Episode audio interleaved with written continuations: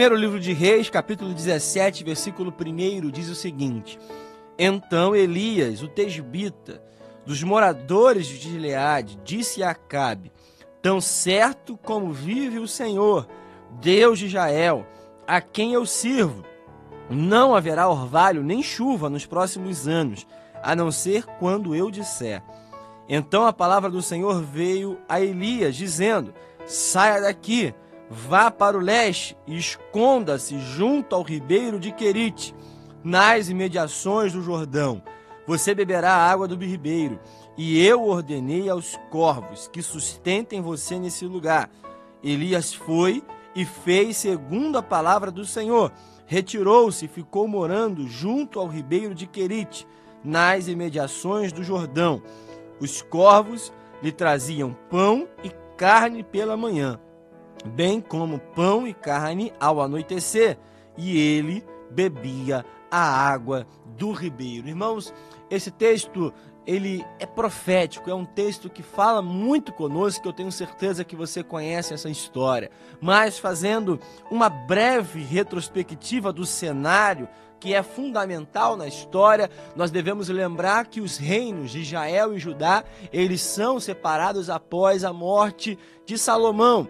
E nós sabemos que o reino de Israel, conhecido como Reino do Norte, ele não segue. Em todos os dias a gente vai ver é que eles não seguem os preceitos do Senhor, eles não seguem os mandamentos divinos, não seguem a palavra do Senhor. Mas o texto do capítulo 16, do capítulo que antecede essa história, nos mostra que é levantado um rei chamado Acabe, filho de Onre, e ele começa a reinar sobre Israel no 38º ano do reinado de Asa. E a palavra do Senhor no versículo 30 do capítulo 16 diz que Acabe faz o que era mal, fez o que era mal aos olhos do Senhor, mais do que todos os anteriores, mais do que todos os reis que vieram antes dele. Ou seja, Acabe alguém que vai além na maldade, vai além na, no pecado, na idolatria.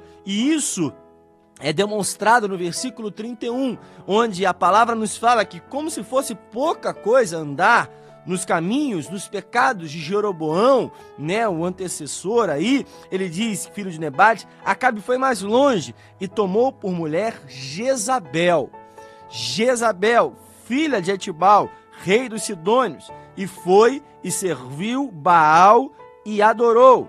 Ele levantou um altar a Baal no templo de Baal que tinha edificado em Samaria. Nós sabemos que, além disso, nos dias de Acabe, Jericó, a cidade que tinha uma maldição, a cidade que foi derrubada pelo Senhor, ela foi reedificada através de um homem chamado Iel, Betelita, que edificou e, por conta disso, perdeu os seus dois filhos, por conta da palavra que foi dada por Josué. É um cenário de maldade, é um cenário de idolatria, é um cenário de pecado, é um cenário onde há um esquecimento do Senhor em Israel. É um cenário terrível, é um cenário de crise moral, crise espiritual, crise em todas as áreas. Há uma, um cenário totalmente terrível em Israel, mas a palavra nos fala no começo do capítulo. Então, Elias. Irmãos, o então de Deus ele traz uma resposta. Um homem é levantado pelo Senhor como profeta para essa geração, como resposta de Deus para o caos. Nós vimos aqui um cenário totalmente idólatra, totalmente perdido, mas Deus tem resposta. Deus levanta um profeta, Deus levanta um homem que tem o coração voltado para o Senhor, como voz profética para essa geração. Irmãos, nós devemos ter essa certeza. Não há cenário de caos que se levante, que o Senhor não traga uma resposta, que o Senhor não levante alguém, que o Senhor não levante uma voz profética. Deus sempre tem resposta para o caos. Deus sempre levanta um profeta em meio ao cenário. O Senhor levanta Elias, um homem comum, um tesbita, um dos moradores de Gileade, mas que é levantado pelo Senhor. Nós devemos lembrar que há uma resposta de Deus que é muito clara, porque Jezabel significa exatamente Baal existe. O nome Jezabel alude exatamente a esse falso deus chamado Baal, e ela traz a cultura idólatra, pagã, de servir a esse falso deus, que é conhecido como deus da fertilidade, da colheita, da prosperidade para os sidônios e para aqueles que o seguem. Mas o Senhor levanta Elias, que o nome significa Yahvé é o meu Deus, o Senhor é o meu Deus. O Senhor deixa muito claro: contra essa idolatria eu levanto alguém que no seu próprio nome declara que eu sou o Senhor, que eu sou o Senhor dos exércitos, que eu continuo no comando. Deus está nos dizendo que ele responde a qualquer cenário terrível. Irmãos, nesse momento que nós estamos vivendo, o Senhor tem levantado profetas, o Senhor tem levantado vozes proféticas nessa geração. Deus não está em silêncio, Deus não está morto, Deus não está paralisado, Deus ele não, ele não fica somente observando o que acontece. Há uma corrente chamada deísmo que diz que Deus entregou os homens à sua própria sorte. Pelo contrário, irmãos, nós acreditamos que Deus interfere na história. Nós cremos que Deus levanta homens e mulheres para falarem a sua palavra, para declararem aquilo que o Senhor está determinando. Deus tem resposta.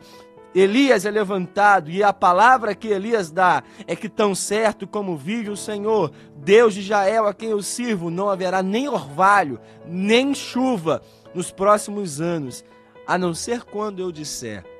É uma palavra dura, irmãos é uma palavra terrível. A crise financeira que seria estabelecida nesse período seria crítica, seria algo realmente grave. Nós sabemos que isso de fato acontece.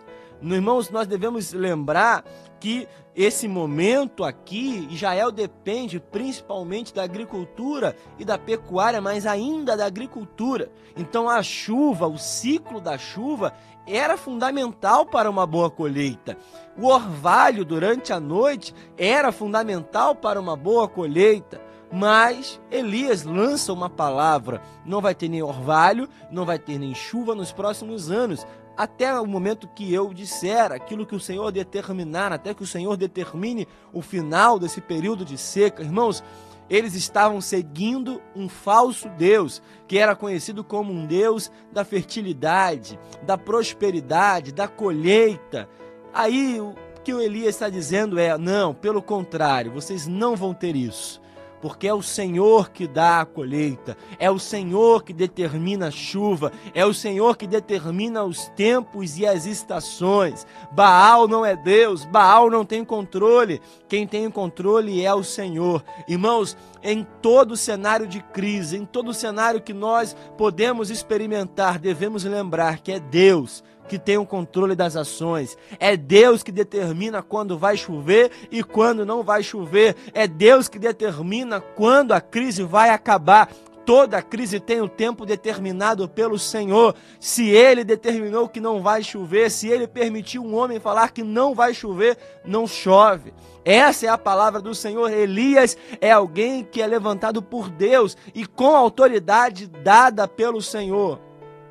E no versículo 2, nós vimos que então veio a palavra do Senhor a Elias. Irmãos, há algo aqui que é profético. Em meio à crise, a palavra do Senhor continua de pé. Em meio à crise, a palavra do Senhor continua vindo aos seus profetas. A palavra do Senhor, ela não é paralisada. A palavra do Senhor, ela não seca. Nós sabemos aqui que é um tempo de seca. Há um tempo onde não há chuva. Há um tempo também de seca espiritual. As pessoas não estão buscando, as pessoas estão idolatrando, estão buscando outros deuses. Mas a palavra de Deus continua de pé. A palavra do Senhor continua vindo a seus profetas. Irmãos, a palavra do Senhor continua forte, firme, fundamental, continua mudando o cenário, mesmo nos dias atuais. A palavra do Senhor continua vindo até nós, a palavra do Senhor continua sendo é, forte e fundamental, continua sendo é, necessária para os nossos dias. A palavra do Senhor segue, segue estabelecendo aquilo que deve ser feito pelo seu povo. A palavra do Senhor veio a Elias dizendo: saia daqui, vá para o leste, esconda-se junto ao ribeiro de Querite, nas imediações do Jordão. Você vai beber a água do ribeiro, e eu ordenei aos corvos que sustentem você nesse lugar. Irmãos, o Senhor traz esses corvos como entregadores. É o iFood do céu. Eles têm comida, eles trazem o alimento. A palavra nos fala que toda manhã e todo momento antes do anoitecer, o Senhor trazia pão, o Senhor trazia carne, o Senhor trazia alimento, trazia o lanche, trazia aquilo que o profeta precisava para o seu sustento. E enquanto o ribeiro ainda tinha água, Elias bebeu daquela água ali. O Senhor sustentou o profeta naquele lugar, o Senhor alimentou o profeta naquele lugar, o Senhor fortaleceu o profeta naquele lugar.